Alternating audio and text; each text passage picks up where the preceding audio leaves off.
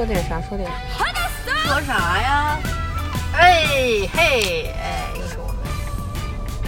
我旁边的大哭同学，坐在我旁边是谭佩瑶老师。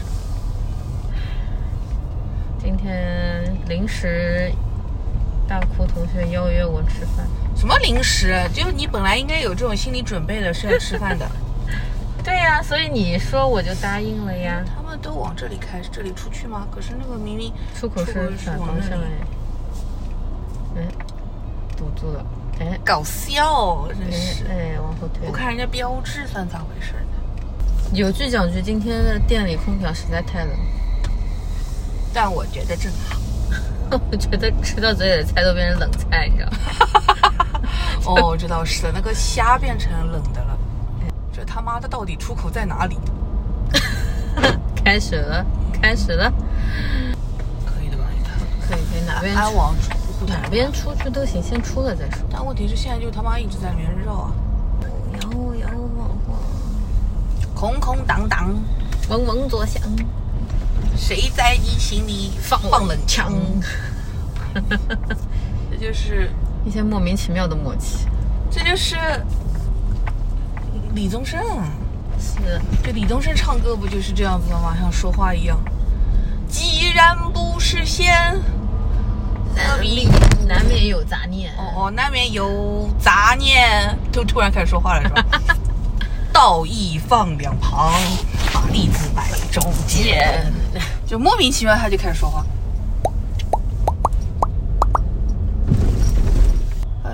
要透露太多，那都都透露出来了，人家就知道我在骂谁了。不行不行，不要不要不要不要嗯，好的，这段卡掉。不要不要不要。哎，讲到这个，正好大姑同学最近在做后期了，大家有没有觉得对后期有一种固有印象？我靠！我想从这儿走的，结果他路给堵了。嗯，后期因为前两天在跟别的朋友在聊，所以大家对后期的印象都是一人一个小房间，里面烟雾缭绕，推开门都看不清是谁。然后 走进去有一股头油味儿，是吧？对，但后期，哎，后期我觉得，嗯，有点难聊，因为我们不是最懂。嗯，但是可以说的就是，我们前期的构想跟后期实际剪出来的东西，其实差距还是有的。嗯，那是肯定的。对，有很多方面的原因的。我觉得就经常会碰到一种状况，就是说看到这个。这个这个就本来设想脑子里设想是这样，然后呢后期剪出来了之后，然后你就你就想说，嗯，算了吧，就这样吧。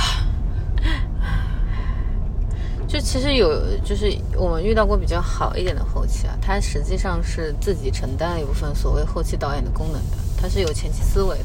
这个事情你怎么说呢？我觉得不是所有的后期都应该做这件事情的。对对当然有的应该，因为嗯有的后期的确他的能力啊实在是太差了，他能够照着你说的东西把那个东西给还原出来百分之六十，已经算很好了。嗯他就是能还原出百分之八十，哇，这真太精彩了。然后他还能自己有点想法，那简直是就是好，那这就是天才，就是就是高。级，对，加什么腿资深剪辑什么这种对，他是自己有点思路了。但是有的很多后期，我觉得他根本就是没有思路的，他就是一个剪辑的机器，他就是一个工具人嘛。嗯，但是工具也有分好用跟不好用的，就有的就是很难用。有具体的例子吗，谭老师？哦，有啊，你记不记得？嗯我很早之前发过一条朋友圈，在在我最早期做美食的时候，嗯我我们有一啊个，馄饨那个对 你记不记得？就是让我印象非常深刻的事情，为此发了条朋友圈。因为那次是因为拍那集嘛，嗯拍完之后素材给到后期，其实我当时在忙，大概应该应该忙其他的片子的事情，然后我就没有去看，因为这个后期呢，它属于全自动型后期，就是比较资深的剪辑师了。嗯对对对对对对对。然后呢，我就放心大胆的东西给他，他就剪了。基本上，因为大多数节目都有套路的嘛，像我们这种之前那种日播节目，嗯，然后剪完之后，我半夜回去返工，我去给写旁白，然后我放着放着，哎，出现了一个画面，后期在我的镜头上写了硕大的字，差一个某某特写没拍，打死你！这种就属于比较我我们是觉得比较喜欢这类的后期啊，因为但是也很难得，你不能要求后期去做这种事情。因为因为这个后期好的地方是在于说他知道这里应该要插一个这样子的东西，对那你没有，就的确就是别人的错。对 对，但那个时候因为你你是刚入行的时候了也没有刚入行吧？啊，没有蛮早了，我反正印象很深刻，但是是因为这是是蛮早早的事情，是很早的事情。就就就就就第一份工作嘛，第一份正式工作嘛，说说起来，对的对的对的。那我好像觉得没有怎么跟后期真的就是非常激烈的 battle 啊什么，好像不太有过。但是、嗯没有但是我真的是哎这我觉得可能是性格原因，就是我我们俩都属于那种不会跟人争的，不是不是不是性格的原因，是我觉得我这个人就是有的时候，嗯，算是没有原则嘛，就是有的时候就是我判断下来当下的情况，他就是做不到，嗯所以我不会去跟他争的，就是做不到就做不到吧，那就这样吧。但是有的时候就是我还是会说，就是我想要一个什么东西，他就是我能提得出这个需求，是我觉得这个人做得到的，嗯就是我觉得这人做不到的话，我不会去跟他争了，嗯因为不然的话就是大家都很累很浪费时间。但是以前是经常，就是那个时候是。那个你你你在那个就是有二楼跟一楼的那个、嗯那个地方办过工吗？嗯就经是有过一次，就是听到楼上大吵架，啊啊啊谁听的？啊啊啊！是 是是，对，他就是在就是跟后期大吵架，就是从二楼传到一楼来，一楼所有人都抬头在看，嗯，怎么回事？是的，是的，是的，对，就是是会有跟后期吵到这种程度的。嗯，其实主观是呃，也不能说主观，大部分情况下来说呢，后期会遵从前期导演的意愿，就是我们会给到相应的脚本或者相应的，或者我们进行粗粗剪。粗剪对，粗剪对粗剪之后呢，给到后期，后期做镜头上的精精修嘛，包括他要根据时间呃音乐节奏啊，嗯找配乐啊，然后再把镜头精简啊怎么样，再做一些失效啊这种。大部分情况下会按照我们的套路来的，嗯。但也有一些是会有自己的想法的，或者说，其实我们比较常遇到一件事情啊，就是其实我们导演在现场拍的时候，发现跟你自己提前的预估也不符，所以很多时候会临场再想别的方案，嗯。然后这个时候后期会比较头疼，嗯，对你得跟他灌输清楚，那其实我不是按照就是我的稿子，因为因为后期一般会去也要看你那个前期的稿子的嘛，它是按照你的脚本来剪的，但是就是大多数时候你拍的时候就已经跟前期的脚本不一样了，嗯。然后让他怎么再给他凹过来，凹成一个顺的东西。嗯。我之前反正觉得碰到的后期都是大家是有差不多的这个呃认知认知 Sense，的嗯。sense，、或者说是大家的知道这个标准是差不多的。嗯，是的，直到我今年就是去的那个傻逼公司里面有一个后期啊，哇天呐，他真是天天在折磨我。就是你跟他说，你跟他说每个镜头要有起伏落伏，嗯呃，他没有起伏落伏这个概念，然后我跟他说了，他其实没明白，他也不来问我，然后变成我后面每一次给他改片子的时候都要说起要有起伏落伏，起伏落伏，我就反复说你到底是不明白还是怎么样，然后结果坐在他对面的一个文案，那文案可搞笑了，他说哎我也不知道什么是落伏，我说你当然不知道，你是一个文案，你在这里你跟我在这凑什么热闹？然后后来我就跟他说，就是你这你这个镜头摇过来，它就停，停了你才能切走，呃不能动接动，就是就这种最最最基础的东西你都要去教他，然后。那些，因为有的时候你改片子的话，有的地方是统一的问题，就是几个地方都出现了，但是都是同样的问题，其实你就会说一个，说一个，然后你就会跟他说后面一样的问题，你把它改掉，然后那个后期他就能够，我只改这一个，我后面同样的问题我就不改，嗯哼因为他不觉得这是个问题，嗯哼这就是你的认知上面的问题。然后还有那种什么，呃呃，那个那个那个叫什么？抠把那个达人版抠一个人物出来，嗯他能够帮你把这个人抠的跟狗啃一样。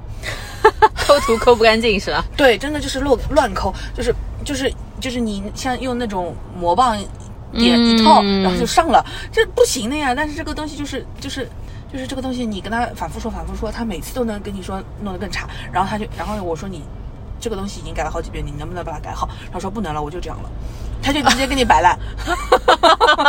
臣妾做不到。对，他就是他就这样子。然后像那个什么那种什么大字里面的错别字啊，然后那个声音一会儿响一会儿轻啊，像这种就是很基础很基础的东西全都在错，然后都是那种错呃不会举一反三的错，嗯，他就一直要一样的问题重复错错好几次，然后真的是把我逼急了，我然后我就直接就是我我我冲到他旁边我就跳脚，我说你到底就是就我到底要跟你说几遍才行？嗯，就我真的是已经觉得我。没有这么教过人家了，就是傻子也听懂了呀。但是不行，他就是不行。我天哪，就是给我气的。但是，然后我就直接去跟那个时候的老板说：“我说像这种人，在我们以前根本就没有资格剪片子。他是的，他就是一个上字幕的，对他连上字幕都不一定行。嗯。”因为老师说他上的唱词里全是错字，因为他们现在都是直接用那种翻译的嘛，那个剪映嘛，剪映自动翻译的。对你说到这个，我想起来了，我们就说到这个事情，我们可能就是这种原教旨主义者啊，就是觉得剪辑就是应该要用 PR 的。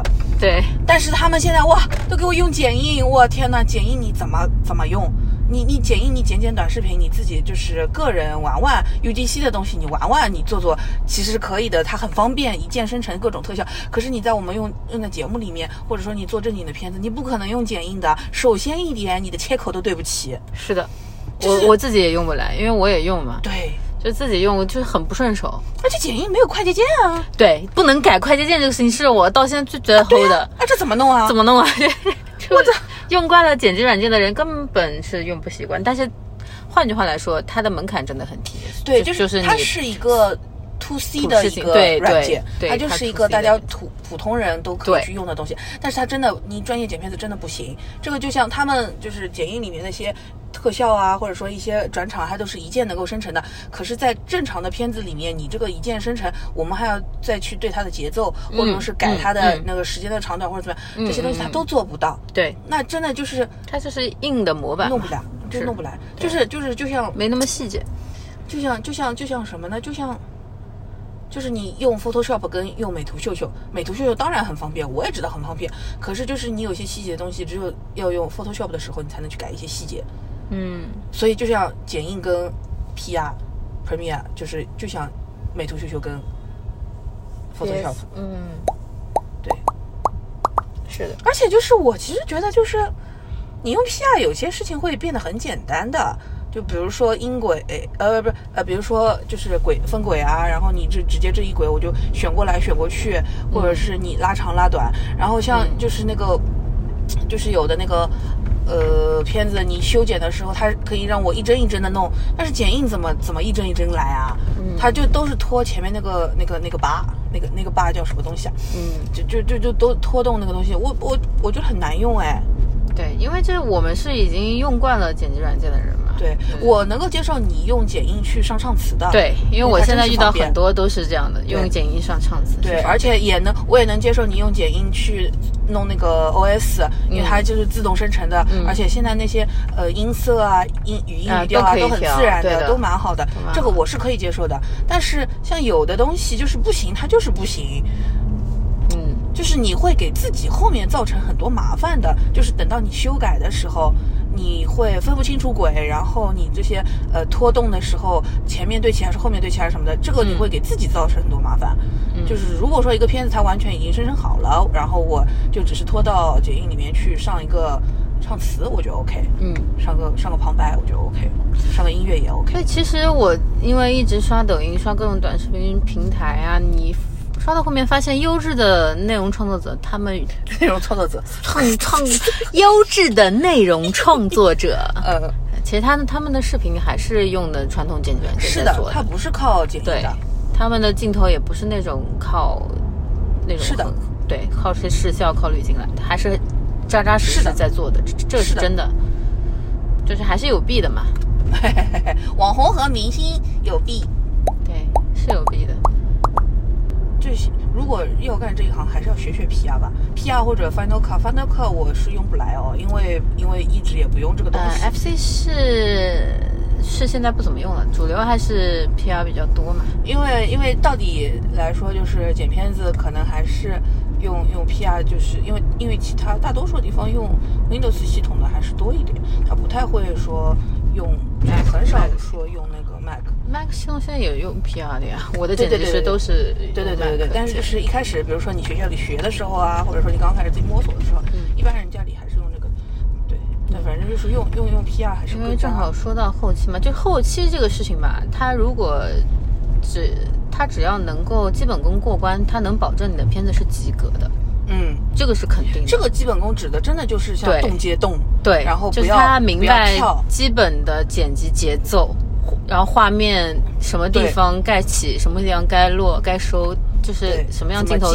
对怎么怎么接接，他的镜他得有这个言是什么意思他得理解镜头语言。对，就如果这种还不理解的话，那纯靠感觉那是真的不行。你可能短视频平台不讲究那么多，但是你如果真的做内容比较扎实的内容的话，是要求挺高的。而且其实现在我发现，就是因为我一直做的短视频项目比较多嘛。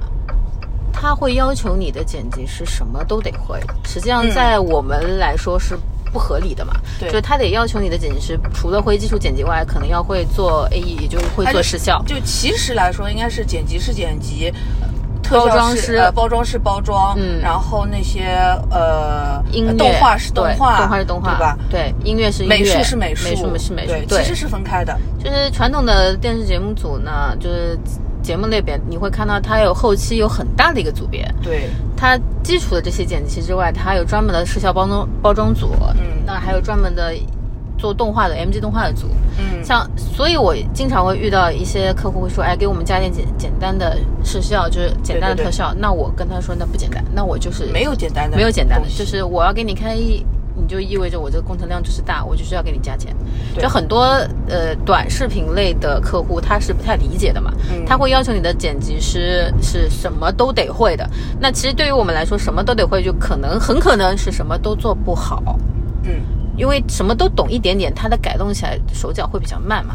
就比较优秀的剪辑师，我们一般是看他硬的剪辑功力，就是他知道这组镜头我帮你怎么放，什么样的节奏是最舒服的，然后也知道你要的感觉，他可以怎么样做调整。我觉得这个是最基础的剪辑师要求了。然后至于你会不会包装这个事情，我觉得真的是要看的，就不会也没有关系。因为总归会有那些不需要你做这些华丽包装的东西的，嗯，就你如果靠自己的硬剪辑的功力去剪好这个片子，没有问题的，我觉得完全没问题。我觉得是，嗯，就是我。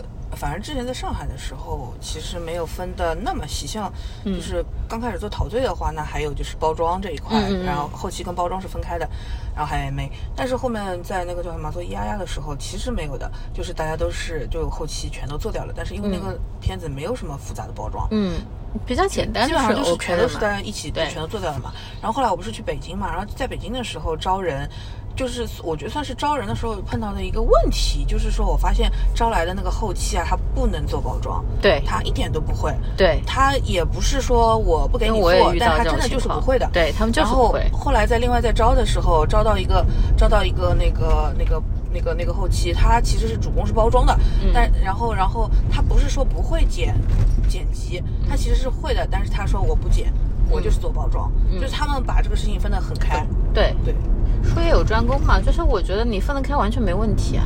嗯，就是像比较大一点的项目，你就是需要有这些分工的。你你嗯短视频可能不需要，你随便真的是找后期套个模板啊这种哎就算了。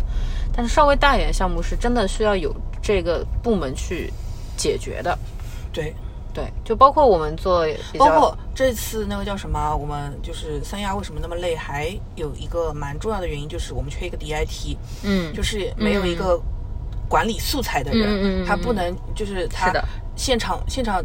现场在现场的话，他其实要承担一个就是类似于场记的工作，对，然后要记所有的那些，呃，就是就就是重点声音跟声音跟那个、哦对对那个那个那个那个画面哪些码，对时间嗯码，他其实他应该要做这件事情。的，但其实现场没有这个人，所以其实我在做了一部分这个事情。然后 DIT 回来就是到后期之后，他还有一个非常重要的工作，就是他要绑素材，对。因为就是现场有十七八台机器，对你这些机器你把它要对齐，就是你的声音要对齐，不然的话声画不对位啊，或者说是怎么样，嗯就是他要回来要做这个工作，但其实我们这次连个 DIT 都没有。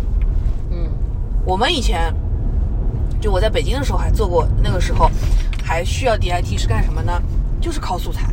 对因为我们当天就是从早到晚录到可能十一二点，第二天还要继续录，但是我们只有一套那个呃硬盘，硬盘我们只有一套，所以它必须当天晚上全部都拷走，拷完，拷完了之后第二天要继续用的。嗯然后那个时候我们真的就是因为本来组里的人也不够多，然后就是你让人家就是已经累了一天了，再特地回去帮你拷素材，拷素材又可能要几个小时，就是不得把人累死嘛？第二天还要干活的呀。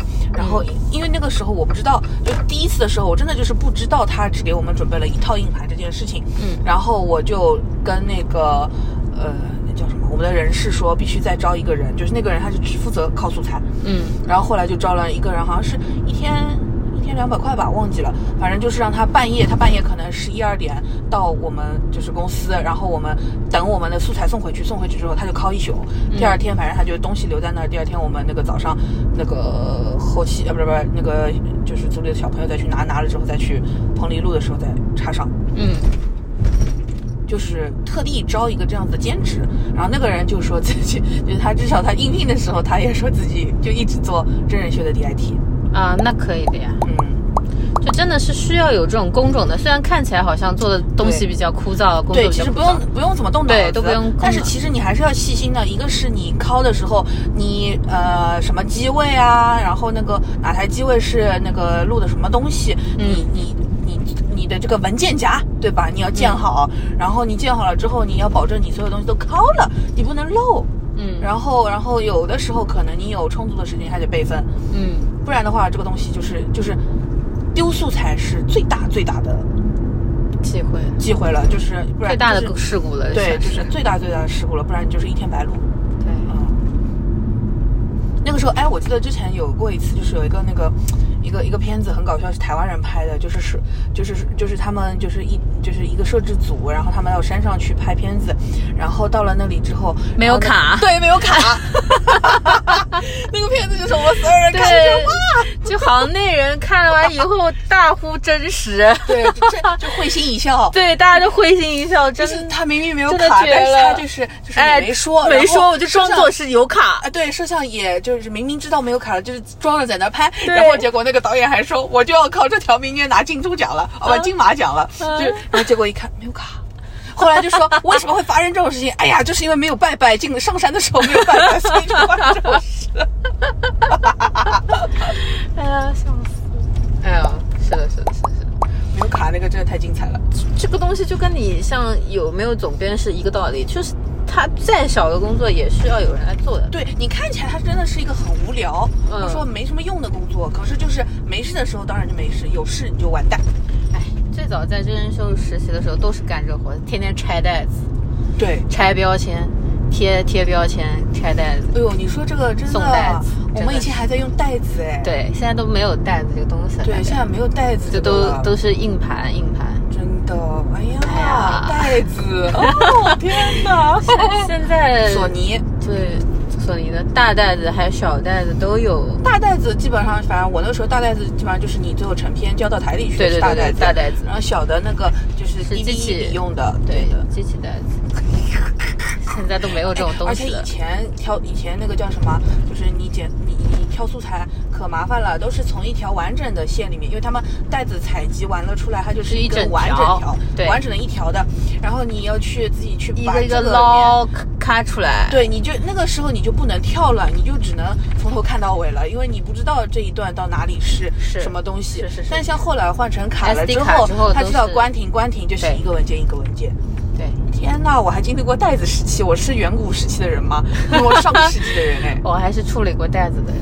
你竟然你去的时候还带还在我用袋子去的时候没有怎么用袋子，但是我之哦。前实习的工作里是用袋子的。哦，因为我们那个时候就是每个人那个库房，库房每个人也 每个人要领袋子不是每个人在库房有一个盒子，啊，对对对对对，那个盒子里放着所有你拍过拍过的袋袋子。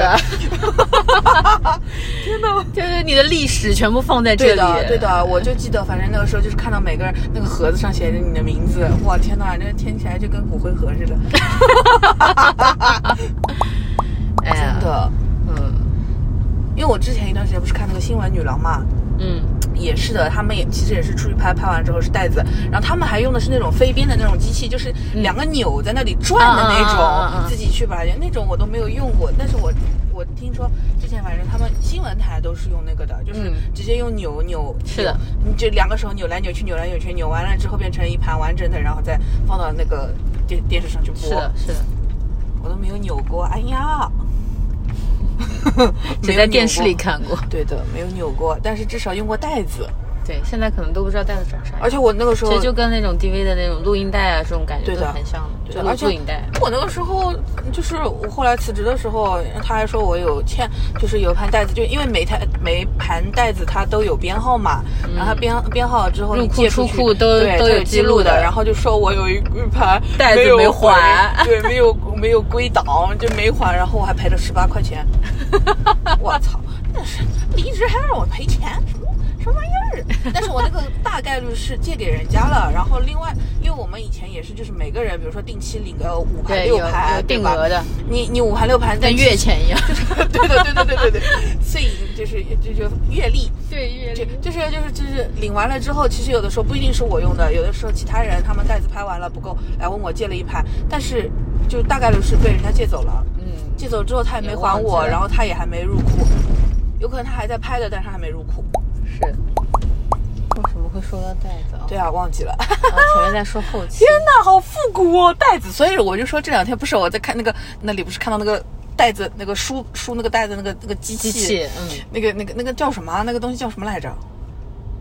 反正就是它那就是靠那个刻盘的，啊，对对对对对对对，就那个盘就是那个呃刻录的那个，对？红红色的那个嗯索也是索尼索尼的那个，对对对对对。那个那个叫什么啊？那个忘记了，反正就是我那也天也不能叫刻录机，叫差不多差不多这个一东西对的，就是个机器。对对反正这个我写入的，对的，我看到这个东西的时候，我就，哦，天哪，这 死死逝去的回忆开始攻击我，就是这种感觉。我想说，这个年头怎么还有人在用这个啊？还有人在用盘？嗯，以前每一次叫什么，就是还是袋子的时候，然后那个呃，然后那个袋子交到台里去，然后过了一段时间之后，又要去问他们讨回来。对哎呦，我真的是哎，我真的弄不懂，他这袋子他们留着有没有用的，就不能自己主动一点，就是还给我嘛？就后面还要再继续录的呀，还要再继续，就是我们还要录新的再交进去。他他以前还有什么，用啊？以前就一直要找人教小朋友跑腿啊，拿袋子对的送袋子，。对的。那我真是搞不懂，我还要求着他让他把袋子还给我。这不是是我的袋子啊，你还给我，就是你你你一直放在你那里干什么？哎，现在都没有这种东西了，现在最多是个硬盘。对的，就是去台里胶片也是一件工作。对，专门要有人负责的。对的，他就是因为多多少少就是这个时间你得花的就。以前的这种，就像现在的闪送一样，哎，对的，背个小包 哦，去送袋子了啊自。己自己的闪送。对，就是送袋子，笑死。但我没有去台里传过片子，我就不知道怎么传。哦，我也没传过，我去，哦我哎，好像也没送过袋子，都是我没有过，没有没有都没有过，没有送过只有那个都是小朋友去送的。对，小朋友其实就是这样子的话，其实本身蛮大胆，他们都有那个台里的那个门卡，嗯可以进自由出进出，然后就在里面就是传袋子，嗯，很正常。送袋子，哎。这算一个什么？这算行行业秘辛吗？就是内行人才知道吧？他也不是一个对，对的，就没有经历过那种电视台时期的，可能也不太知道。可能现在大部分都云审片了。应该我估计还是要去台里传的，因为他们台里不是就后来他们是有自己一个系统的嘛，嗯就是你一定要从那个那个什么怎么怎么命名一个什么样子的格式，一个什么东西，嗯。它就一定要按照它的这个这一套对上传的，对。而且你传错规定的格式，它传进去了之后还要跟什么绑定。就是不然，你有的时候绑错了，就有可能你本来是今天的节目变变成明天播了，嗯就是会有这种错误。那这个我就觉得很傻的，这种怎么这么不智能啊？还有绑定，就就是你手动的事情就是容易出错呀。时代的他们以前反正绑错过好几次的，嗯因为就是命名都是一样的嘛，就可能就数字不一样或者怎么的，就是编号哎对的，弄混。对的，而且以前那个片子就是经常我们这里要改，然后就说就就就其实是他就是其实我们这里就是管这个部分的这个人，就是他们商商务上面的问题，然后我们就会说啊、片子里面好像有假帧，我说啊片子里面那个板块放错了，我说啊什么什么，就想各种各样的理由去把片片子就是说让我重新传，让他打回，让台里打回。嗯，就是哎呦，每一次就是对台里就是就是真的像狗，我真就卑微的要死。那其实不都是为了节目好吗？但是就卑微的要死。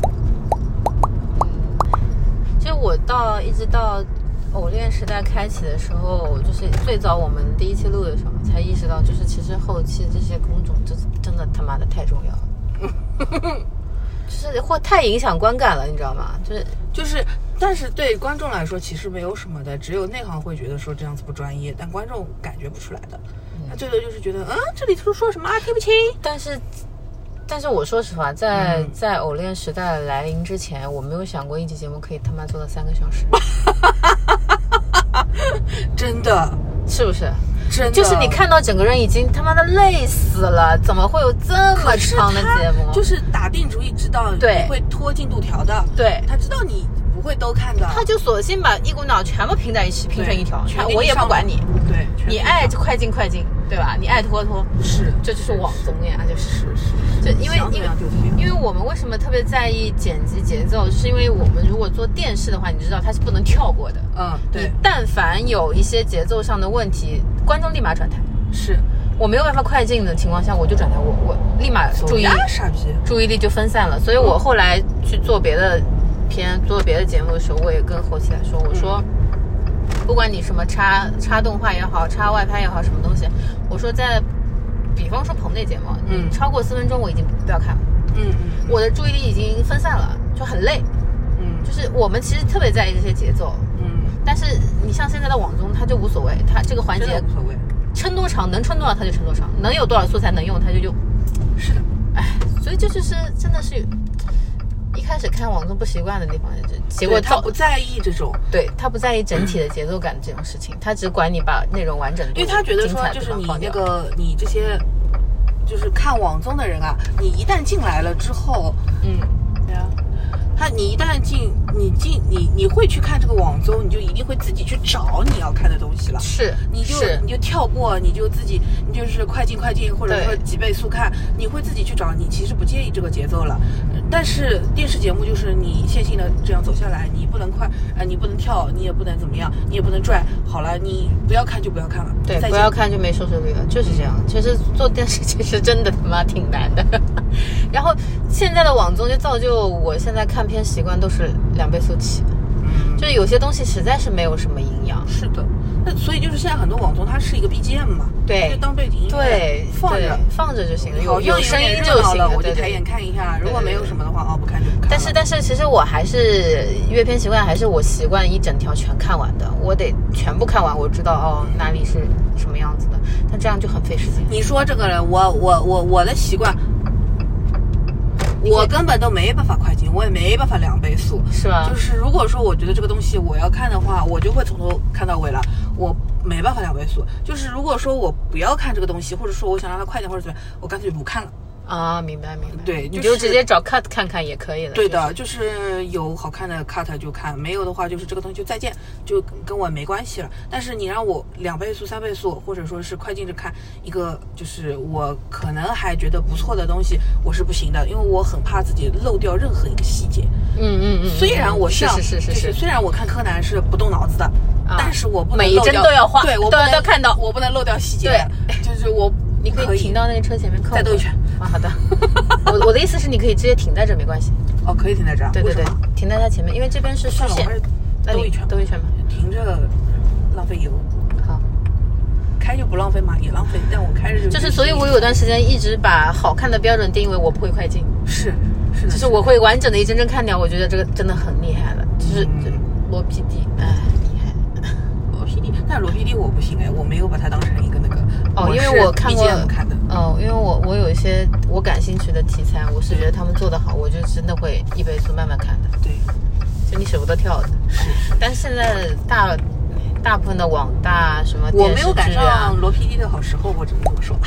对，啊，然后现在的网大、网综，哎，大部分这些快但是那消都就是《天才基本法》嘛，啊好看是好看哦，但是像那个十五集之后，我就快进了，对不起，我真的没有快进，可。是我没有认真看，我是把它当 BGM 当在 BGM 放的我是快进当 BGM 就听到他有什么动静，说什么话了，我才会抬头看一下了。就是你不说红灯，我都忘了。我看到你没有刹车的意思。就 是就是《天才基本法》好看是好看，可是它还是有我可以预料到的东西的。嗯，所以就是我大概知道这里会发生点什么事情，所以我 BGM 了就 BGM 了。嗯嗯嗯但是反而就是反正后面你看到几了？我看到二十四集了。妈的，你怎么比我看的快了？我跟你说，我在快进看嘛。哦，但反正就是他到二十几集就是开始这种这种剧情对我来说，两位数完全能消化。我对，但是就是他那个裴智跟那个林朝夕开始斗的时候嘛，嗯然后我就深切的感觉到为什么人们爱看《恶作剧之吻》。对就是因为《恶作剧之吻》里面的那个天才，就是他让我觉得就是就是就为什么植树他妈就是硬要他跟晴子在一起，就是因为如果他不跟晴子在一起，你这个天才他的他的聪明他就不知道会用到什么地方。机器。对他就是一个不很可不懂爱的天才，他就真的什么事情都做得出来。他不一定把他的聪明才智用在好的地方，或者说帮助别人的地方，嗯不一定的。他可能就是因为自己聪明，可能他会去嘲笑弱小的人，或者说因为自己聪明就看不起那些只呃你不是你努力但是没你在说张亮是吗？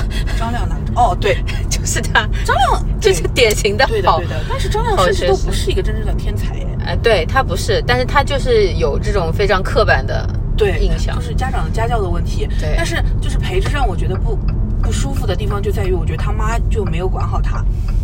就是陪着他妈，你看，就是陪着他啊、我要弄公司就跟着你去弄，我要我我公司呃那个被林哲奇搞了，然后让他妈报警，他妈就报警，他妈一点也没有在乎就是人情的部分。没有就是他就听他觉得自己的儿子是天才，他就听他儿子弄这些了。但是他的儿子就算是一个二十几岁的天才，但是他到底还是一个不懂爱的人。对，就是也包括像在那个知识世界的话，他的父爱是缺失的嘛。嗯，他可能就是因为这个事情，他因为这个父爱的缘故，他就他就对很多事情的选择是有偏差的。是的但是你你妈你得帮他把回来，他没有把，没有把之后让他穿越过来之后也嗯。嗯，哎，不对，不是这是草莓世界，哎，不对，哎现实世界是哪一个？原来的是草莓。草莓对，原来是草莓，就是他在草莓的地方他没有父爱，然后他妈也没给他把住，然后他到了知识之后，这个妈又觉得自己的儿子是个天才，就顺着他为对让他为所欲为了。这件事情我觉得是不 OK 的。是不 OK 的。就所以那一段看得我很难受，你知道吗？嗯，就非常难受大家的普遍的观感都是觉得这这这里这段是就是不舒适的，所谓的三观上是有点问题的。嗯这两个人好像就是有点莫名其妙的在 battle battle，对，也不是莫名其妙吧，就是在斗，但是斗但是斗的时候都忘记了就是做人的一些。对不讲人情的，因为当然你可以说呃是那个什么林朝夕先把他的东西呃泄露啊、嗯或者什么，当然你可以说他是有错，但是如果你真的对一个自己喜欢的女孩子，你做得出要把她送进局子，然后又拿这个做条件去让她爸背债，你做得出这种事情吗？我觉得做出的。就是就是，如果你觉得这件事情是合理的，那我就只能说你这个人是有点冷漠。嗯，嗯，是就是天才基本法可能就是在这里吧，天才的这个基本它到底用在哪里？嗯。你说他是天才，但某些程度上，他缺失的东西，他就是缺失的，对的，没有办法是做到完美。就是我当然能理解说，就是培之他觉得他要在这个世界就是找回父爱，但是你就不管你自己原来世界的对那个是，就原来世界的妈妈你不管了吗？特别不舒服，而且他妈妈就是只有他一个亲人，对呀就等于是这样，因为老公也没了，那就看着儿子活了。对呀、我不能理解他，他对自己，他能对自己那么心狠手辣，他对他自己的，他对他妈也那么心狠手辣吗？所以就是不懂爱的天才嘛。对的，就真的是这一点跟那个叫什么，那个隐秘的角落，隐秘的角落里面最让我那个就是觉得就是是坏，就是一一直，因为他不是原来片子叫坏小孩嘛，嗯就朱朝阳他把那个妹妹弄下去什么东西的我都无所谓，就是一直到他他对他妈说了一句什么话来着？我我辛辛苦苦的把你带大，你爸爸就带着你游了几次泳，你就胳膊肘往外拐。中间金没死的时候，他管过你吗？因为他真的爱你，他真的在乎你，他要真的在乎你，他就不会跟我离婚，他就不会抛下我们母子。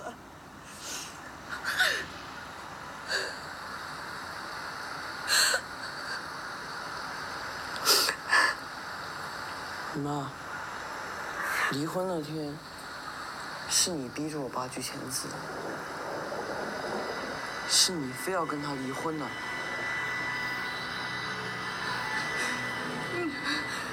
反正就是他对他妈说的那句话之后，我就觉得天哪，这个小孩是真的是坏小孩，因为他对自己的妈妈能够说出这么让他妈难堪的话。嗯，反正就是是就是像类似于像这样子一种一种一种一种一种小孩的坏，嗯可能你就是性本恶的那种坏。嗯，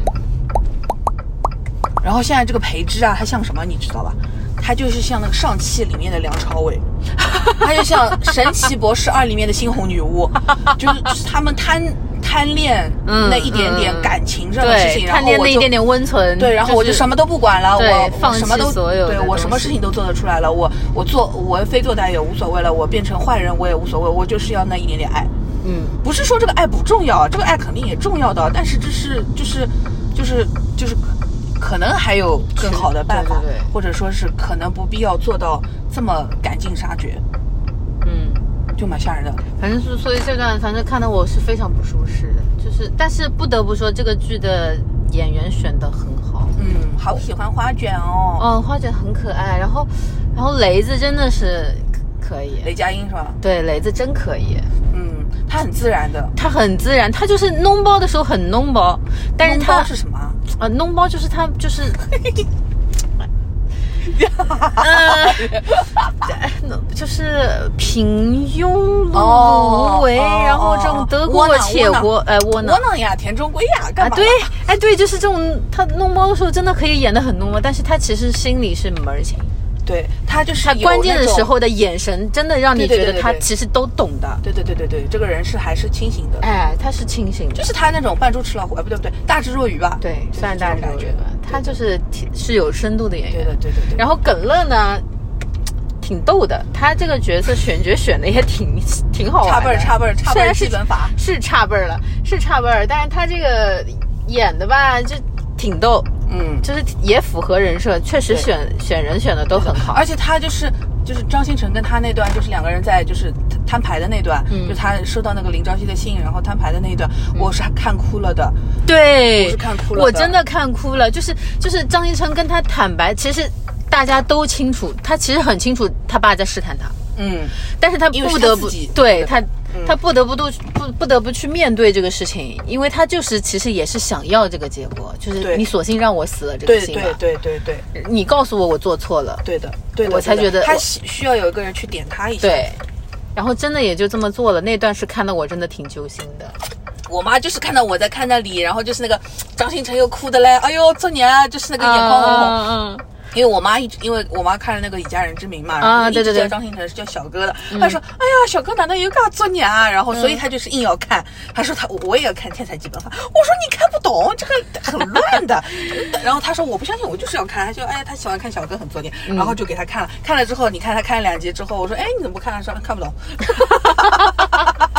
哎，需要一定的基础的，就是阅片有点门槛，也不是，就是就是你你要要每一帧都看呀，对呀 漏的呀。嗯，而且你得理解它整个这个架构，就是你吃得了它这套东西。就是也不需要你说多多理解吧，但是你得知，就是你能接受平行宇宙这哎件事情。对对对对对是的就是这个，你如果你从来没有接触过，或者说你不能理不能理解的话，对看这个东西还是会有点混乱。而且你得了解这个基础上，你得分得清它平行宇宙之间其实是完全不搭嘎的。就你不能不能说不搭嘎哦，就是说其实两个平行的就是我们是不能改变它的，对无论如何，是的我是的是的你是基本原则你会穿来穿去也是既定发生的事情，嗯你是不能改变它的。对你改变了之后，你你蝴蝶效应嘛你以为出来的那个结果是你改变的结果吗？不是他本来的结果。嗯，我看到后面就是那个叫什么，就是尤其是那个张子枫开始就林朝夕跟就芝士跟草莓的林朝夕两个人对对话的时候嗯我觉得那一段像什么呢？就是像那个想见你，对我当时也是觉得，对想见你就看到那里的时候，我才觉得哦，终于要解决这个逻辑 bug 的问题了。哦哦，对呀，他们仍然对呀呀，哦，原来在这里，对啊，就是就是一开始就不能理解嘛，为什么他穿行过去的时候，原始世界是停滞状态，但是他之前的他的平行世界是一直在行进的。按道理来说，两个是同时行进的嘛。所以就是他原来那个世就是知识世界的人去哪儿了呢？没有交代。所以就是知识世界的林朝夕是全剧最惨，对，对他，因为全剧最惨。我看他那个 DV 的时候，我是切切实实，我觉得特别心痛的。就他说的很对，就是你是在我前面了，你是以上帝视角开挂，但我是小孩儿。对，对我，我没有做错任何事情，我是小孩，你剥夺了我的一切，你好像给我拥有了一切，但是其实剥夺了我的一切。对，然后后来他就永远就不会好了。对，然后就是喜欢的男孩子，其实喜欢的也不是他，对，就是、然后他他他他他爸爸呢，还是别人帮他找回来的，对的，他也没有就就反正就是这一段就是特别想见你，嗯就是然后就是觉得因为那个王全山，哎不对，是王全山还呃李子维，李子维他喜欢的就是穿过来之后的人对对他从来喜欢的不是是他本身，啊啊，太惨了。了，真的是看到这一段的时候，我心里好痛啊！就他一直一直在观摩对，你的人生，但就是因为那天我朋友就说了嘛，他他觉得说那知识世界的培植是反派喽。我说，如果要按照跟女主是不是有那个感情线嗯来算的话，嗯那他的确是反派了。但是最开始的时候，那张照片应该就是知识世界的。对对，这个东西还没还没有解决。就是我现在最大的疑问就是在这里，哦就那张照片一定是知识世界的培植放回去的，因为草莓世界的培植是不知道的。对的，就一开始那个镜头的时候，我就觉得很奇怪嘛，然后但是一直没交代，对，一直没交代，应该快交代了吧？应该快了，还有你快了，快了还剩个十集左右，你应该就那个这个事情应该就解决解决了。嗯，是的，是的，是的。唉，我们怎么从后期讲到这里来了？不知道呀。讲多久？四十七，才讲了四十七分钟，哎，这不得扯他一个小时？其实现在就是关于平行宇宙的片越来越多了嘛，就是妈的多重宇宙，哎，是的，你看了吗？看了看了一点，看了一点。甩鸡吧，呃，这个能说？不能说，逼掉逼掉逼掉逼掉。我们是个健康的节目。但是妈的多重宇宙，我看了就是也是为了两块石头哭，嗯，就那石头滚下山崖的时候，我就哇，一个爆哭，我的妈呀，就这些点都很奇怪的，真的是，这真的很啊疯哎！是真的是，呃，我看《天才基本法》的时候，我也没觉得，我我真的看到前面奥数大逃杀的时候，我觉得，嗯嗯，嗯对，以为是这种大逃杀型的东西，没想想到到啊后面你给我来这套，就是，哎，但是有句讲句，他们俩真的没有 CP 感。我看到现在了，我都觉得差辈儿，差辈儿，差辈儿基本法。真的是差辈儿。然后两个人的气场不不是很 match 的，但我不知道是刻意营造还是他他两个就是搭不上。不是的，就是搭不上，因为张子枫，你看他的这个脸，他始终看上去像个初中生。是的他他现在其实也已经大学大学生了呀，对对对对对，还没毕业，但是反正这这这总归是个社会人了吧，而且一直都在娱乐圈，对吧？嗯哎，但结果他看起来这就是像小孩儿，这跟他表演方式有关，因为他从小演戏嘛，他的他大部分是靠自己的体验和真实反应来，他不是去嗯观摩别人的嗯真实的人生的这样我的。我觉得也不是演法，就是他这个人啊，他看起来就是像小孩儿。但是张新成啊，张新成他本来长得就不是那种娃娃脸，他不是娃娃脸。他长得是那种忧郁王子 Yeah，脸对吧？对对因为他那个眼窝就很深的，他那个眼窝这样子陷进去的，就跟那个小桃红是一样的，那种很陷进去的，就是会眼窝凹陷的，给人对对对对感觉有故事感的。对这种你有忧忧郁，眼睛有然后画的你会还是有点显老。嗯所以张新成，而他眼距又很近，张新成眼距超近的儿，他的眼距近到我怀疑他的鼻子是垫的了，就是那么近。但就是他，他脸就是一般来说还是要眼睛稍微开一点，你会觉得这个人天真无邪一点。嗯，他眼距那么近，我就嗯，我一一开始不太吃他这挂，就是我到现在也没太吃的我现在我到现在也没吃这挂，就是因为他眼距太而且近，我其实不太喜欢他演戏的那种感觉的，还是比较拿腔拿调一点，我还是不太喜欢这种类型的。架起来的。对的，嗯，有、有一点，有点。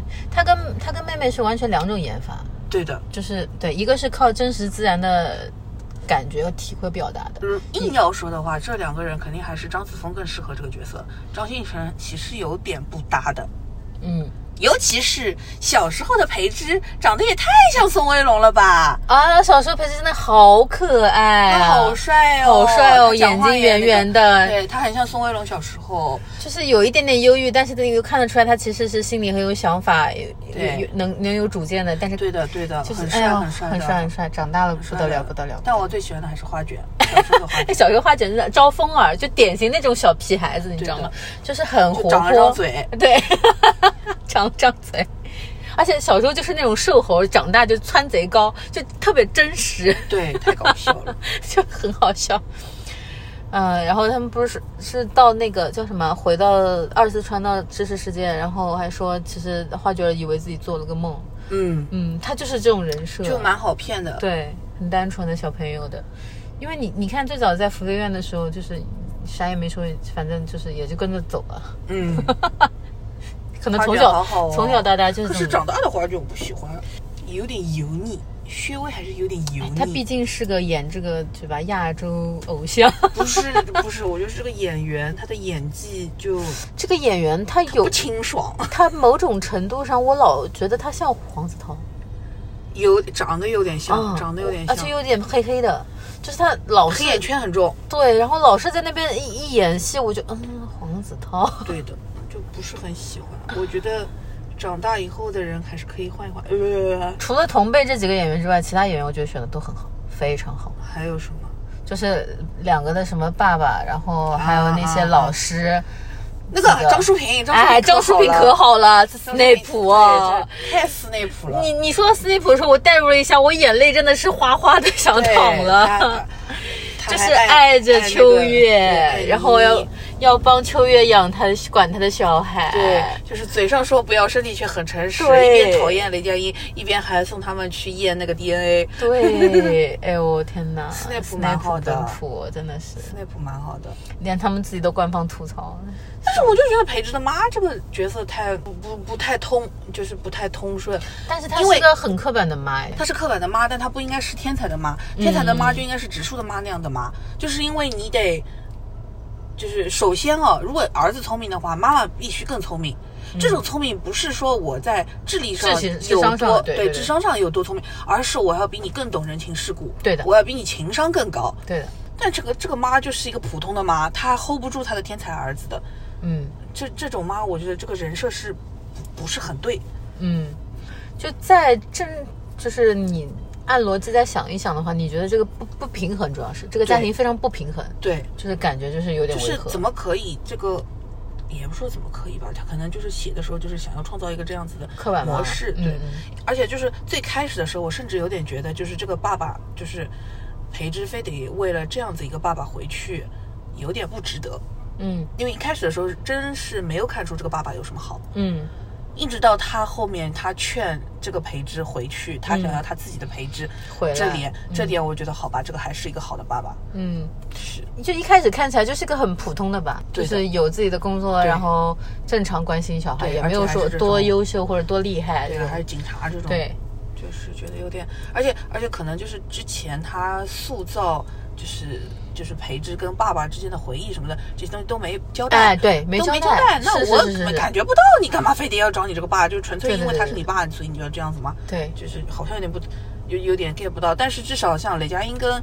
那个就是，哎呃，老林跟林林朝夕真的是哇他们两个人的线是交代的很清楚很清楚的对他一定要回去救这个爸，也是我我能理解。然后他一在那个世界怎么跟这个爸再产生互动啊，或者是连接什么，我也能理解。但是像裴之这边就弱了点，小爱丽丝 有毒，真的有毒。一个爆哭，就是我的小爱丽丝，一个爆哭。就他是完全接受了这个设定，后来包括后来二次穿的时候，他其实也感觉到了，对后来也知道了。对然后他们分别的时候，他硬的硬是说那段录音笔的话的时候，搞得我心里就很啊啊，那里我还没看到啊。啊！他回去了嘛？他们俩不是一定要回去对对？对对对，但是反正我就是觉得说这个片子它。在最近来说，肯定是最好看的还是剧了对还是没有别的比它更好的剧。其他的咱我也没看，什么《星汉灿烂》我也没看。星汉灿烂，我我朋友在看的，说很甜的，但是我因为我不看古偶的嘛，所以也不会看的。但是反正这个这个《天台基本法》，它至少就是还在最近的里面，真他的已经算在最近。对在最近的这种国产剧当中，真的是虽然超出我预期的好了，已经。哎，对的，，而且我觉得这个剧能上那个 CCTV 八，是我没想到的。嗯，是的，是的。我本来觉得它就是一个网剧，网剧，对的，对因为它的这种什么穿越不穿越啊，因为它改成穿行了嘛，嗯这这种东西照道理来说，那尤其是 C C A V 八这种。不不不太会上的，它不是他的目标人群要看的东西的，嗯嗯但是没想到上了，嗯，而且这个片子它就是就是各方面质感真的还可以，但是它还是不如《隐秘的角落》那肯定不行啊！隐秘的角落真的是太放飞了嘛，比较放飞。对，这个东西它还是有一个规整的那个、那个、那个、那个、那个框架在的。但是隐秘的角落，说实话，他的三观是 get 到我的，就是我能 get 到的。当然 get 到了，你不 get 到你就去骂他了。隐秘的角落拍的也太好了，拍的真的太好，就是你每个人物自己的心里的感情戏，嗯。就是他内心你都能感受得到他这种嗯。人物的挣扎，就真的是很就是。人物刻画的很很饱满。对，就是就尤其是不管是小角色还是核心人物，他都是很饱满。对，就尤其是难得。因为同样是刘玲嘛，嗯。就是他是在隐秘的角落里面，他是一个这么复杂的一个人，对他还他对他对那个呃什么那个什么朱朝阳，哎，朱朝阳张朝呃朱朝阳，朱朝阳朱朝阳对他儿子也好，然后他在那个就是。就也不是，其实不是婚外恋，因为都已经没老公了，但是她要又不能让自己的儿子知道，然后又在跟那个那个那个那个那个那个主任还啥的，在在搞来搞去，嗯这你知道，我看《隐秘的角落》，觉得最全片最性感的一个镜头，就是她跟那个主任搞完之后，那个那个妈妈在那儿穿袜穿袜子，对，哎我 get 到了，就是穿丝袜，哎呦我的天天哪！他也太性感了，就是一把年纪到这个个妈妈就就是是没有任何色情的描写，但是你就觉得她很对，性我就觉得感。这个妈妈，我天呐，这不出轨太可惜了，就干干她，就是一定要出轨，就是最理想的那种美少妇，哎。她真的就是这种。但是你看，她到她到《天才基本法》里面演了一个这样子一个一个脑子根本思路不清楚的妈妈，我不能接受。就是她完全能够驾驭这种很饱满的人物的时候，对的。对你看完之后，你再看这种比比较单板，就比较单一刻板的印象。刻板，的这种。就你觉得不太满足，可惜，就是很可惜，对对对就很可惜。就当然，我觉得就是演员接到这个角色，肯定还是开心的，就是觉得，嗯呃，这个片子就是整个故事啊或者什么，肯定让他会觉得开心的。但是我觉得，对我们来她说实话，她其实也是演了两种不同性格的妈妈，对对对的。也但是我本来期待的是那种妈，嗯。那种脑有脑子的妈，我没有想到是这种没脑子的妈。嗯是是是，因为而且这珠玉在前嘛，已经看到就是因为这个片子，哎，又是奥数，又是这种坏小孩，然后又是又有普普，对吧？王圣迪，就是就这几个这这点元素元素放在一起凑在一起，你就知道不会有好事情了。这个，然后这个妈，这个妈又是一个这种，就是同一个妈，对吧？就是你就觉得哇，这肯定是搞个大的，结果哎，这个妈那么傻。可能也是篇幅上本身剧本里可能对他没有太多的篇幅，对，我觉得他就是有有给我一种感觉，可能就是他有想发挥的东西，但是嗯有一点限制住他了，嗯是确实是没有会有点限制对，没有没有给他更多的空间去再更发挥了。其实我真的觉得妈这个角色得很重要，因为后面我还没看，我不知道。现在就是笔墨放在爸身上，但这个爸他又不是一个真的说多么多么立得起来的对他不像雷佳音的那个角色的那哎个爸，他有前前后后的就有包袱或者怎么样，郁郁不得志或者什么的，他有很多很复杂的东西。但是这个爸，他就纯粹就是一个好人，就是个老好人爸爸。就是他们，所以我就我就说了嘛，就这一家的给我感觉就特别不平衡，就是爸跟妈都是特别普通且刻板且单一的形象，对。但是儿子吧，就是一个八百个心眼子，对，我天，智商又高又八百个心眼子，这怎么平衡呢？就是你你要看《恶作剧之吻》这种，他妈妈其实是就直树的妈妈其实是很聪明的女人。对。对，就他爸爸可能就是混混啊，这种很很老好人的这种性格，人对对对。但是他妈其实是情商其实是高的，对对对。就他能 get 得住他这个儿子，他其实真实心里的想法是什么。对。能，他也不一定说是对他。对，我觉得最主要的是他在引导，他在引导直树去做一个相对更好一点的选择，嗯。不是说他跟湘琴在一起就肯定开心，或者说肯定快乐、肯定幸福。但是在当下来说，你选择晴子肯定比选择那个女二号叫什么来着忘记了，嗯。呃，就是肯定比选择那种会让你之后的人生更加好一点。对，但是像天才基本法就哎呀就缺在这里，就缺这口气啊！我真的是觉得就是有点可惜。对很可惜的。嗯，是可惜，因为对他其实看下去，觉得他对他期待值也是蛮高，也不是说希望培植的妈妈一定要让培植跟林朝夕在一起啊，当当然不不是当然这个意思不是当然不是也因为我觉得他俩也不是很合适，两个就是很强硬的人 battle，就是我真的觉得他俩不适合在一起，不能在一起。就是必有一伤嘛，就是这种感觉。但是这个妈妈她没有去给培植一个更。就是更更更更更人身上更能够有建设性意见的这种指导都没有的你。看到哪里啊？我就看到他们说要回去，那个车祸、哦那你在、啊啊要搞那个要车祸搞建，模了，对不啦？建模已经建好了，然后要哎帮那个警察抓到小偷了，啊就是就这个我就看到这儿。呃，然后你再往后看，还会有一段你更不舒服的戏份的，就是他他们两个回到知识呃回到草莓世界之后谈恋爱，就是看得我整个人就 不必了吧，就是就是就是他们俩，你看了就知道，他们俩去在那个课堂上搞小动作，啊他们俩在那个世界里面，就是那个叫什么，去搞那个娃娃机的时候，我看有一个评论就在说他们俩还是真的想把这个娃娃机修好。然后再到回回到草莓世界，就是开始，我感觉是正经是要想甜了嘛，嗯。就是在搞这些小动作，我就啊啊，难受，让我看得非常的难受。哎，就你还是搞搞正常主剧情吧，你就哎呀，快把你的逻辑再搞一搞吧。我不想看这这期。这期你等会儿就得，就是你晚上回去马上就要发到网盘里，你要给我，我要先把这期上掉，因为因为下个要是下下个礼拜再上，这个热度就过掉了，天才基本法的热度过掉了，不行，我要先把这这期上掉。好的，好的，我马上等会儿。现在呃不能 AirDrop，我穿个王牌。对对对对。哎呦，真的是，就是反正是反正我就是看到，但凡看到他们俩有情感推进的部分，我就哎快进快进快进快进，我看也无所谓了，就是反正我你反正不是冲着这两个人去看的，啊是是还是是是是冲着别的。是的，是的，我们是冲着剧情跟这种其他的元素去看的，确实对他评价还算好。天才基本法，名字也起的真是看不懂。但这名字能上，我也没想通。哎，对的，就按道理说，这种天才啊，这种东西什么基本法对啊，什么这这种东西，就是应该是哎蛮敏感的，对，应该是名字蛮敏感，能上能上位。还行吧。嗯，说明制片方有一定手段。那这一集要是先上的话，得把上次说的那个东西说掉。哪个呀？啊，是算了，我把上次的找出来了，啊，剪剪在里面是对，吧？把它剪过来。可以可以可以可以剪辑一下，反正我们 天才基本法好看。是吧？天才基本法我还没有看，我天才基本法推了。它的那个就是太尼玛社会主义核心价值观了，就是你想，就是国外啊，就是那种什么饥饿游戏，对吧？日本的什么大逃杀，对吧？然后之前什么鱿鱼游戏，都是这种大逃杀类的。弥留之国的爱丽丝。啊，对对的对的，没有治过爱丽丝，都是大逃杀类的，就是你这个人输了之后就被杀掉。就在中国，肯定你不能这么的血腥，但是你又想弄这种小孩子之间的这种竞技，就是竞技类的，就是要要拼那个你死我活，就不行就淘汰一批奥数。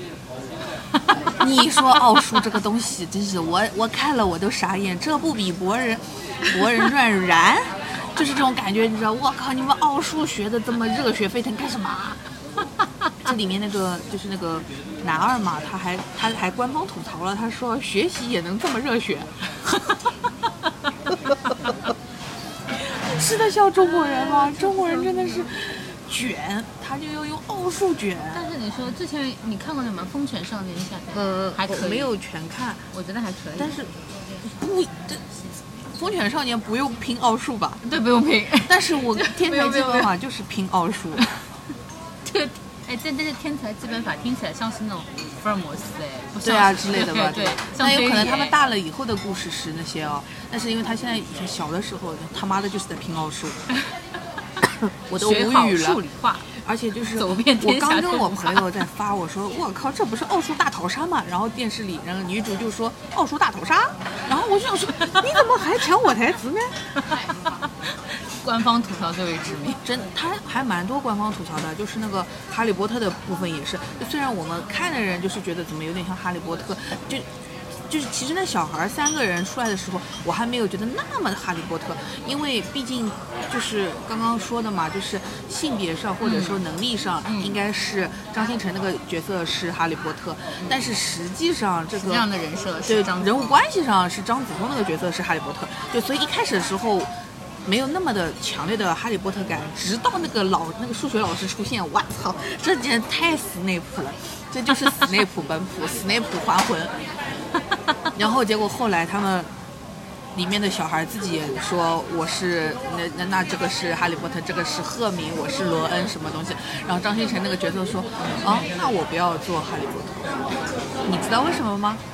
不知道，因为最后是罗恩跟赫敏在一起啊。我要当罗恩，他说哇好甜哦。哎呦，而且我跟你说，小时候张新成这个角色的小时候就培之，小培之太帅了，是吧？长得超级帅。他像小演员长得帅，对的，超级帅。张新成我不是很喜欢，因为我觉得他演剧太近了，我好害怕。就那个小培之像宋威龙，以家之名你看，呃，以家人之名你看，啊就是像凌霄的小时候，啊，他给我的感觉就是小的凌霄，就是又聪明，读书学习又好，然后又很帅的又很冷，然后睫毛很长。张新成不配。然后女主的小时候是普普嘛，嗯王圣迪，嗯，她的演技已经是信手拈来，是的，她跟谁对戏都完全不怯场，对，她气场很，强。而且他代入感很好的，对的，而且而且我觉得他最牛逼的是，他演谁的小时候就像谁。像？谁？对，他演那个 A B 小时候，他也像 A B。对的，是的，是的，是的，挺厉害的。他还蛮厉害的。然后里面那个男二的小时候太可爱了，我最就小时候的三人组里面，我最喜欢是男二的小时候，因为他的就是好好一个人长了张嘴，好好一个人长了张嘴，他太搞他太搞笑了，而且他里面有一个点也很酥的，就是那个小的时候是那个。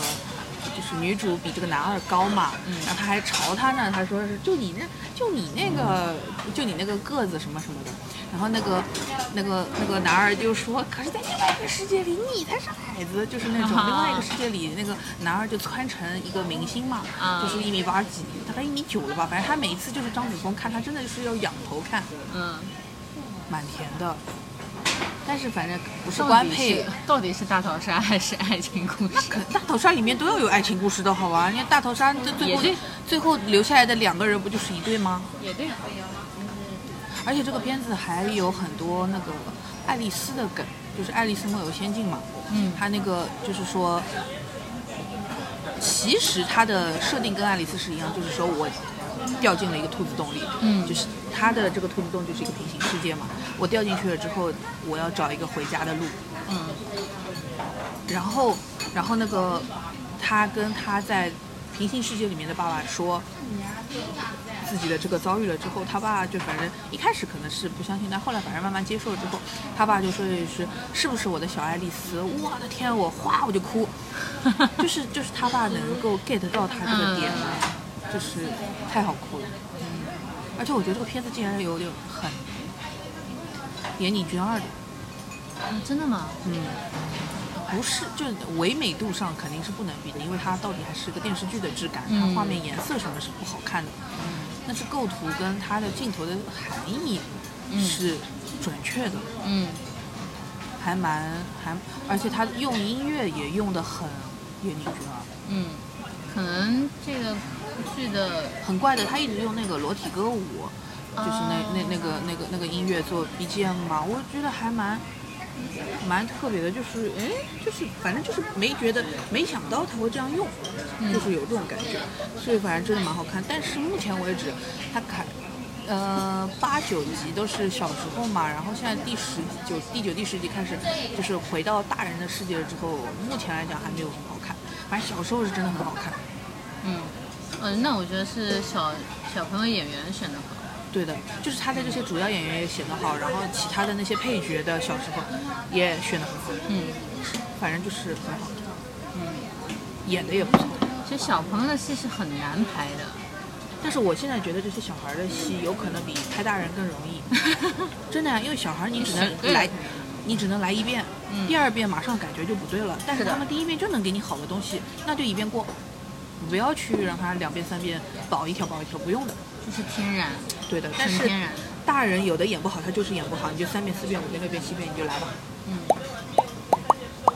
所以小孩子是难，就是你要让他相信，他自己也相信，能表达出来我觉。得这些小孩儿他们有，他不一定是说相信不相信，他们有一种我很聪明，我能做好这件事情，啊他们有这种感觉，就是你说他不行不，我就肯定行，他就能给你演出来，就有点像芦田爱菜，就是他就生了这个脑子，他就是嗯能够有用一些技巧去把这件事情做好。是他不是说单纯的我靠真听真看真感受或者什么的，不是单纯靠这个。小孩他们子的逻辑比大人还要更加的，跟跟大人完全不一样。嗯，反正蛮好看的。而且就是，反正我就是觉得，我本来以前也一直觉得说，国内没有这种 大逃杀型的这种剧，因为国情不允许嘛。你看人家就是能另另辟蹊径出来，我就靠奥数大逃杀，我就靠数学，我就作死。真的呀，你想想，你小的时候就是宣告你搞不了奥数的时候，你的心就死了一半。我小时候也搞过奥数，对我小时候搞过的呀，然后就是到后来你就发现搞不了高中的时，候还搞过物理竞赛。就是到后来就是理科不行就是不行，不行对，就是一个人如果说人家说你理科不好或者怎么样，就相当于在说你笨，对，就是相当于说你没脑子。对你一旦接受自己理科不行，你就是接受我就是笨，哎，真的，很因为残酷的。从小就说学好数理化，学好数理化。因为这个女生就是那个女主嘛，她就是我能够有一点共鸣到的地方，他就就他就是觉得自己没有这个理科方面的天赋，其实他也是天才，其实他也很聪明，但他就觉得自己不如男主的脑子那么好，嗯所以他觉得自己不是搞这块的料，嗯所以他就一直很就是说自卑或者怎么样，就是有点妄自菲薄吧，就是不相信自己是天才。嗯，我觉得我很能理解这种接受自己不特别，或者说接受自己不聪明的这种过程，我觉得很能理解的。嗯，我也能理解，就是现在是，也就我们以前的教育方式，很多都是打压式教育嘛，对，对的，就是说你不如别人家的孩子，对。你要是从小就是在接受这样对你数学不好，你就是笨，你就是不聪明，你就是没用了。包括像以前老师喜欢说的啊，女生现在成绩好，后面就跟不上。啊，真的说过，，对，都是这样子的。真的说过，真的说过，就很多都是说嘛，就是让么女生学文科比较轻松嘛，嗯就是男生的思维比较适合学术理科啊，就理性思维比较好啊，怎么样？其实我看男的根本也没有什么理性思维，他就是鸡贼而已。这个跟性别真的没有太大关系。男的就是天生会 PUA 女的，天生会 PUA。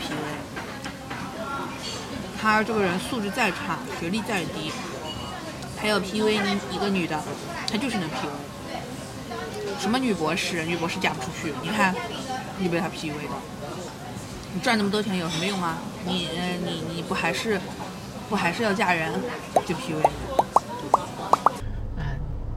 就是反正大家能看到的和能听到的这些东西，可能都不是当天 对就当时录的，对的，都是组接的。就像你看看进看看真人秀，永远有一些对不上号的穿帮的，恶意剪辑，哎我们来恶剪一下。对，就是有一些，就你看的，呃哎，这芒果电视台芒果的通用套路，先给你恶意剪辑一段预告，对哎，下下下个礼拜再看，啥都不是，对，啥也不是。啥也不是，根本就没出现过。就是就是，如果 如果恶剪会被判刑，芒果台早就已经无罪期了孽。深重，